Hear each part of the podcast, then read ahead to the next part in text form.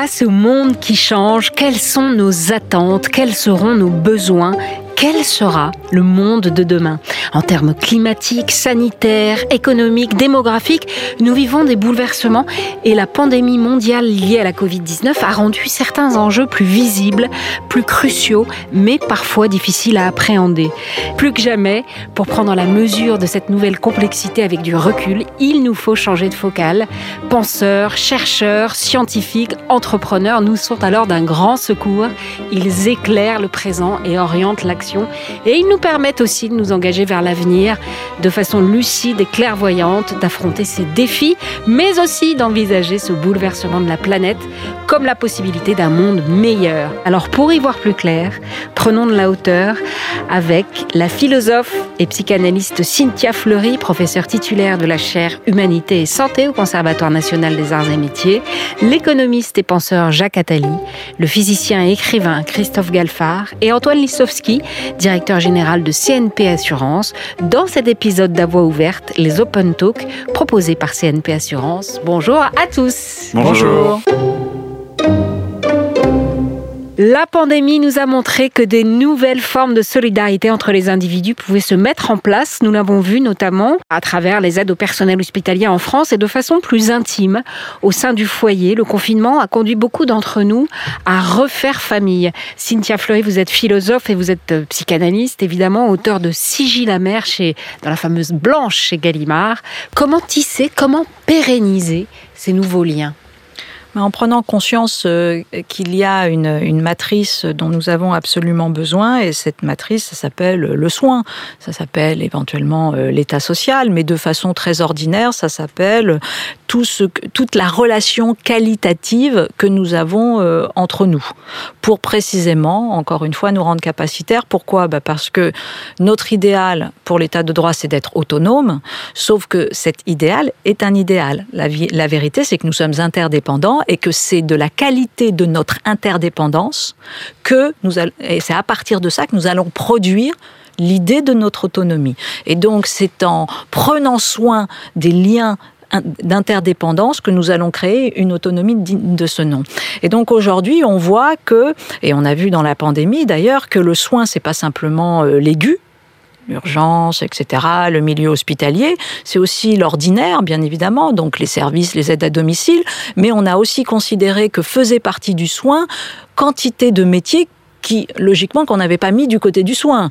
Euh, les éboueurs, euh, les facteurs, c'est-à-dire en fait tous les caissiers, c'est-à-dire tous ceux qui étaient en fait là qui faisaient acte de présence, qui faisaient lien tout simplement et qui euh, parfois même euh, prenaient des, risques alors qu'ils n'étaient pas encore protégés euh, correctement, mais qui le faisaient pour tout simplement maintenir la continuité du soin et le fait que nous allons continuer de nous approvisionner, etc., etc. Donc cette matrice là, elle est, elle est essentielle. Alors on le sait, mais très souvent ces métiers du soin ou le soin ou l'état social euh, ne bénéficie pas de la plus grande des reconnaissances, à la fois symboliquement parlant et matériellement parlant. Matériellement, c'est-à-dire au niveau des rémunérations et, au niveau des budgets qu'on peut allouer à, ces questions-là. Donc la question de la revalorisation, malgré tout, de cette idée du soin et des métiers du soin, elle est nécessaire aujourd'hui parce que l'on voit que euh, la mondialisation dérégulée, comme nous l'avons euh, pensé jusqu'à présent, ne peut pas continuer comme ça, qu'elle est productrice d'inégalités très très fortes, et que donc une des conditions de, pacification et d'acceptation de cette mondialisation, parce qu'on va pas non plus revenir dans un à rebours de euh, euh, voilà de l'en-deçà de la mondialisation. La mondialisation, ce sont des liens donc c'est euh, bien évidemment des choses merveilleuses, mais qu'en revanche nous avons à les, à les coordonner, à les réguler euh, et, à, et, à, faire euh, et à les travailler, à les articuler à, un système de valeurs. Donc ce qui est intéressant aujourd'hui, c'est que le monde numérique qu'on dit souvent comme destructeur des liens euh, euh, parce que c'est trop virtuel et que précisément ça empêche le présentiel. En fait, on se rend compte que très souvent, ceux qui ont déjà des liens euh, présentiels, très souvent renforcent tout simplement leur, leur lien par la virtualité des, des, réseaux, etc. Et que en fait, ça va, voilà, c'est quelque chose qui marche assez ensemble. Mais aujourd'hui, on voit quand même des communautés d'intérêt, la possibilité d'identifier malgré tout, grâce aux outils numériques, euh, des personnes qui partagent nos valeurs, euh, des gens avec qui on va pouvoir s'associer pour faire quelque chose, les makers, euh, les, Fab Labs, quantité comme ça de, réseaux qui font que il est possible, encore une fois, d'identifier plus aisément quelqu'un avec qui je vais faire quelque chose et donc créer une communauté euh, d'affinités électives pour, en dernière instance, transformer le monde. Affinités Oui, clairement, les, les affinités, et d'ailleurs, j'aime bien réfléchir à la façon dont les réseaux sociaux renouvellent le sujet, parce qu'ils sont à la fois le moyen pour des gens de s'isoler de leur environnement physique à un moment donné, et le moment de s'inscrire dans des communautés, en fait, vers lesquelles ils ne seraient peut-être pas allés physiquement, parce que ce sont des communautés de goût, etc., et que tout d'un coup, on fait partie de différents réseaux, parce qu'on a le même genre de passion ou de goût que des gens qu'on ne connaît pas et qu'on verra jamais. Donc le, système, et donc là, nouveau, à nouveau, on se trouve devant euh, une situation où la modernité technologique offre des outils qui peuvent aller dans les deux sens. Alors, quand on parle des liens, du coup, on a affaire à ces groupes, à ces communautés, et quand on parle de communauté, on va parler de communautarisme, etc. Et donc, est-ce que c'est bien, est-ce que c'est mal? J'aurais tendance à dire, ce qui est important, c'est qu'à l'intérieur de ces communautés et entre ces communautés, il y a une capacité d'échange, une capacité de, de parler, de se comprendre, ce sont des communautés humaines. Si ce sont des communautés d'intérêt ou des communautés purement conflictuelles, évidemment, ou des communautés d'indifférence qui isolent les uns aux autres, évidemment, tout ceci a un effet très négatif. Par contre, se dire que les gens se sentent mieux en étant à l'intérieur d'une communauté pour discuter avec les gens des autres communautés plutôt qu'en étant isolé tout seul, ça, je crois que c'est quelque chose qu'on peut utiliser. Christophe tisser du lien bah pour, euh, je pensais pas un jour citer ce film, mais je pensais à, en vous écoutant à Ready Player One de Spielberg, un film d'ado un peu qui justement dépicte un monde dans lequel on est on, on, on existe, disons, qu'à l'intérieur euh, d'un monde virtuel où on a nos avatars, notre argent, notre travail, etc. Lorsqu'on est condamné à la prison, c'est pour aller travailler à l'intérieur de ce monde euh, virtuel. Et, et, et, des communautés évidemment se forment, etc. C'est évidemment utopique, mais sait-on jamais Peut-être pas pour tout le monde euh, déjà aujourd'hui. Et, et cet ensemble de communautés, je trouve ça, très bien. Je, trouve, je, je vois pas la différence réelle entre une communauté virtuelle et une communauté physique. C'est un petit peu la même chose, il me semble, dans un échange d'idées, en général avec une sorte d'aversion de l'extérieur, qu'il soit intra ou intercommunautaire. Mais je trouve que justement, ce que disait Cynthia tout à l'heure par rapport à tous ces tous ces liants qui ont maintenu la société pendant cette pandémie, qui, comme tu le disais, était complètement invisibilisée avant et qui soudain est apparu comme étant la structure et la base même de notre société.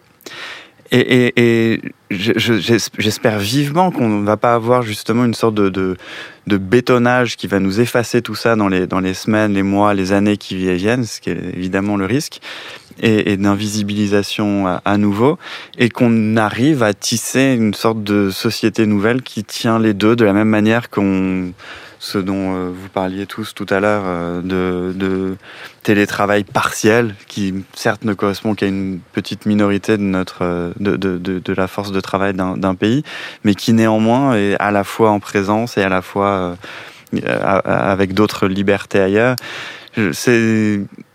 Il y a eu une sorte de, de vide qui s'est créé, de remplissage qui a été de, qui était déjà fait, qui a été découvert, et on, je pense qu'on est un peu tous perdus par rapport au monde qui soudain est devenu tout nu et, et qui qu'on n'avait pas vraiment envie de voir tout nu à ce moment-là. On ne se sentait pas prêt. Et alors je sais pas en psychanalyse à quoi ça correspond cette analogie, mais le voilà, il y, a, une reconstruction, je pense, à faire à la fois de la part des individus, des entreprises, probablement des prises de risques euh, que, les sociétés d'assurance peuvent euh, accepter ou même euh, sur lesquelles ils peuvent réfléchir au niveau d'État, au niveau de, même de lieux géographiques par rapport à des potentiels mouvements et, voilà. Par exemple, par rapport aux réseaux sociaux, j'ai encore une idée de drôle dans la tête. J'étais en, en Norvège il y a pas longtemps enfin avant. Et le. un petit peu longtemps. Oui, il y a quand même un petit peu longtemps. Et, et on parlait justement de d'applis de rencontres. Je vais pas les nommer, mais bon, des, des applis de rencontres euh, qui étaient là-bas. Et je demandais comment ça se passait en, Norvège. Et il me racontait que lorsqu'on a une réponse de quelqu'un qui se situe à moins de 4 heures de voiture de route, c'est vraiment qu'il y a quelque chose qui se passe là. mais euh, voilà, justement, parce que tu disais, il n'y a pas tellement de différence entre une communauté virtuelle et une communauté physique. Je comprends l'idée, mais il y a quand même des vraies différences. Il y a la question du, du corps, de la présence du corps, qui est tout sauf neutre, hein, parce qu'on voit très clairement euh, des individus qui petit à petit perdent euh, la capacité euh, d'être en présence du corps d'autrui. Donc c'est pas euh, quand même quelque chose. Il faut pourquoi? Ben Parce que c'est plus déstabilisant, parce que c'est de l'altérité, parce que c'est de la différence. Éventuellement, c'est des, pas, des odeurs, des gestes, des, des, des, des, des choses qui sont plus violentes, un sentiment de résistance, tout simplement. Ça existe. Voilà.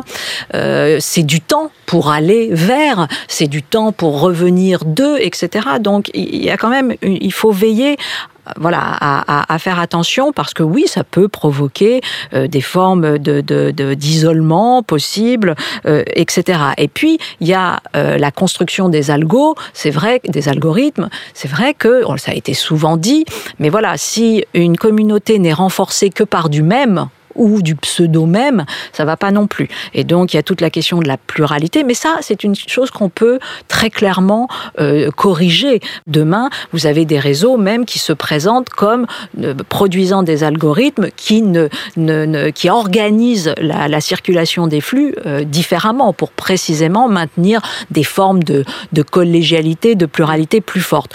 Même si encore une fois, c'est quelque chose qui existe aussi euh, dans euh, le monde. On sait toujours, euh, voilà, euh, selon des déterminants sociaux, etc., euh, regrouper les uns avec les autres. Donc, il faut se calmer. Mais justement, autant utiliser à un moment donné l'outil pour, tiens, essayer d'aller créer une harmonisation de nos, de nos différences, ben, précisément parce qu'il y a réellement un, un terrain dissensuel, etc.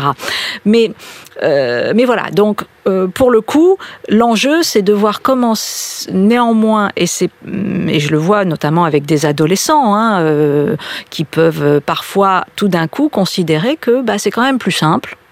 C'est quand même plus simple d'avoir une virtualisation totale des rapports que un effet de réel qui passe par le corps et le précisément le réel physique. Hmm. Jacques Attali. Alors, les, les, les, risques sont immenses, puisque tout ce que notre société fabrique aujourd'hui, c'est, du vide, c'est de la solitude. Notre société a intérêt à la solitude, puisque la solitude fabrique des consommateurs. Plus on est seul, plus on consomme. Euh, elle n'a pas intérêt à, à, au lien. Or, pour autant, bien sûr, euh, la grande bataille d'aujourd'hui, c'est justement la bataille autour du lien. Moi, je la, je la dis avec mes mots. Mes mots, c'est la bataille entre l'égoïsme et l'altruisme. L'altruisme, c'est plus que le care, c'est prendre conscience de l'importance des générations futures, prendre conscience des autres, c'est de trouver du plaisir, euh, trouver son bonheur dans le fait d'aider les autres. Ce que, ce que d'ailleurs euh, est, est, est le, le, propre d'un parent, un père ou une mère, s'il a un vrai père et une vraie mère, trouve du plaisir lui-même à, à, à rendre service ou à éduquer ou à, ou à aimer ses enfants. C'est donc non seulement le faire dans leur intérêt, mais comprendre que c'est son intérêt. Et ceci passe par une évolution qui est en cours, à mon avis, où on a d'une part une grande tendance vers l'égoïsme, qui, il ne faut pas se le cacher, est une tendance dominante à travers le monde, sur les 8 milliards d'habitants de la planète, de plus en plus de gens sont de plus en plus égoïstes pour survivre. Mais il y a une prise de conscience qui a commencé, dont la pandémie était une dimension, de ce que j'appelle l'altruisme intéressé. J'ai intérêt à être altruiste. J'ai intérêt à ce que les autres portent un masque, parce que c'est ma façon de me protéger.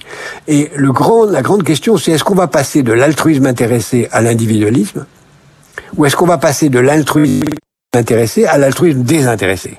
C'est-à-dire vivre l'altruisme comme une valeur supérieure. Si je suis professeur, par exemple, Euh, je suis intéressé au succès de mes élèves, intéressé financièrement parce que c'est ça qui me rapporte mon salaire. Je suis intéressé parce que ça m'intéresse de savoir qu'ils vont réussir.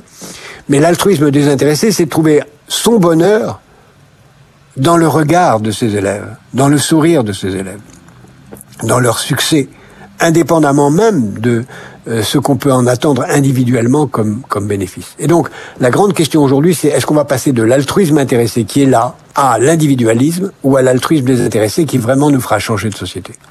Sans jouer Madame Irma, mais, qu'est-ce que vous sentez poindre? Que, et, de façon plus, plutôt positive, quoi, ce, monde de demain qui, qui, qui arrive? Cynthia, vous voulez commencer euh, Non, je veux pas commencer. vous voulez rebondir Christophe, alors? Non plus? Antoine, Antoine Lissowski, allez hop, Seigneur tout honneur. Alors, en fait, le monde de demain, c'est toujours un truc détestable quand des gens euh, disent autour d'une table, voilà ce que sera le monde de demain. C'est déjà, on va commencer par dire, le monde de demain, c'est celui qui accepte l'idée de l'imprévisibilité et du choc et de la catastrophe comme étant faisant partie de la vie et de sortir de cette euh, logique dans laquelle nous avons cru être inscrits de la capacité de construire le futur pleinement. On le construit certes, mais avec plein d'aléas. La deuxième chose, c'est que je pense que le, monde euh, d'aujourd'hui et celui de demain est un monde qui va euh, être un monde d'interaction accentuée. Nous nous sommes aperçus de nos interdépendances. Les Chinois tombent malades quelque part au mois de novembre et tout le monde est malade au mois de juillet suivant.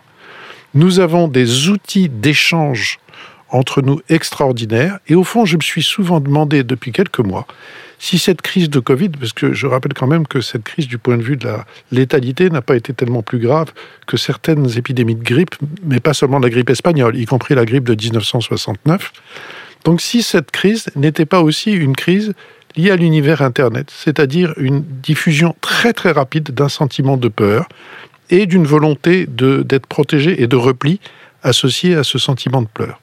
Donc nous avons à la fois aujourd'hui le sentiment d'une interdépendance et des outils pour gérer ce lien. Je crois que le monde de demain, c'est celui où on va arriver à gouverner et à dominer un tout petit peu tout ça pour arriver à créer euh, une, une ou en tout cas une, une harmonie euh, derrière tout cela. Cynthia Fleury, il y a quand même des mots qui sont remontés. Euh, il y a vie, euh, il y a prise de conscience. Vous avez parlé d'ouverture, vous avez parlé d'affinité euh, et vous avez parlé aussi de mutuelle, de mutualisation.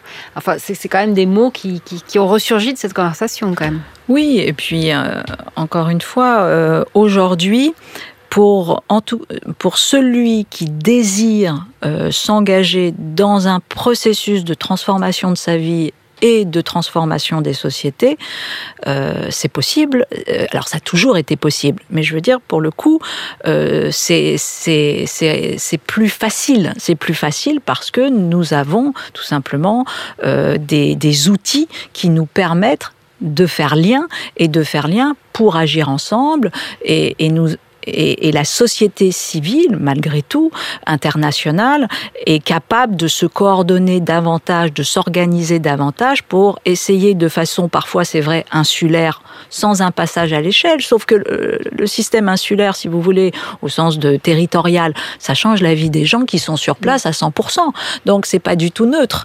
Donc cette chose-là, malgré tout, malgré les difficultés que nous avons posées, l'anthropocène, le réchauffement climatique, les, risques terroristes, cyberterroristes, etc., il n'empêche qu'il existe aussi des forces de résistance et des forces d'alternative pour créer euh, fondamentalement un monde qui est plus en rapport avec les valeurs qui euh, sont celles euh, des droits de l'homme, de la justice environnementale et sociale, etc. Jacques Attali, dans un monde idéal, le monde de demain, comment il vous apparaît? Comment, Quelles sont ses, forces? Le monde idéal, on ne peut pas le définir autrement que comme un match de foot. Et dans un match de foot, vous avez les spectateurs et vous avez les joueurs. Si on est spectateur d'un match de foot, on le regarde et on dit euh, mon équipe va gagner, je suis optimiste, ou mon équipe est nulle, elle va perdre. Si on est joueur du match de foot, euh, eh bien on se dit euh, quelles sont mes forces, quelles sont les forces de mes partenaires, quelles sont les forces de l'adversaire, comment il va jouer, comment je vais jouer? Et la question aujourd'hui, c'est de savoir si nous sommes des spectateurs du match de la vie ou si nous sommes des joueurs. À l'évidence, si nous nous posons en spectateurs, nous avons perdu le match, puisqu'on va pas jouer. Et la simple question qui est comment voit-on l'avenir est une question de spectateur. La question est qu'est-ce qu'on peut faire pour gagner le match? Christophe Galfard, le mot de la fin. Moi aussi, du coup. oui. Alors, du coup, je vais en profiter pour rebondir ce que vous avez dit tous les trois avec Jacques. Je pense qu'on on, on peut se laisser légèrement, en tout cas, euh, bercer par l'idée que ce n'est pas forcément nécessairement une catastrophe qui changera le monde de demain. Qu'on n'est pas nécessairement face à des chocs qui soient brutaux. On n'est pas forcément face à un- une transformation qui va mettre en danger nos vies. Et, ce genre de choses. Il y en a, hein, évidemment, comme on vient de le voir, c'est explicitement. Mais il y en a d'autres. J'ai réellement le sentiment qu'on entre dans une, euh, une nouvelle phase de l'humanité, à plusieurs niveaux. Il y a 100, 150 ans, disons, on a complètement transformé notre philosophie de la réalité entre un univers qui grandit, un Big Bang, une, euh, une réalité qui, qui, se, qui s'étend au-delà de nos sens, ce qu'on pouvait suspecter avant, mais euh, à laquelle on a désormais accès. Pour, donner des, pour dire des gros mots, que ce soit en physique quantique, en relativité générale, etc., c'est au-delà de nos sens. Il y a une réalité qui est plus grande. Donc ça, c'était abstrait. Ça a donné des choses concrètes, qui est toute la technologie électronique qu'on a aujourd'hui. Mais c'était, voilà, c'est, on est sur les résultats de 100 ans d'une transformation intellectuelle de notre compréhension du monde. Aujourd'hui, on est sur de la pure technologie qui peut transformer littéralement tout notre quotidien. Que ce soit la conquête spatiale, alors je ne parle pas d'un quotidien qui va changer demain, hein, mais dans les, années à venir, je pense plus que ce soit du, futur lointain, ça peut, peut être de notre vivant. La conquête spatiale, l'intelligence artificielle dont on a parlé, euh, la façon dont on appréhende le risque, la façon dont les liens dans la société sont faits. Il y a- il y a une réelle société à créer, là, maintenant. Je pense qu'il faut faire extrêmement attention à ne pas avoir peur de donner les rênes à d'autres que ceux qui les avaient jusqu'à présent.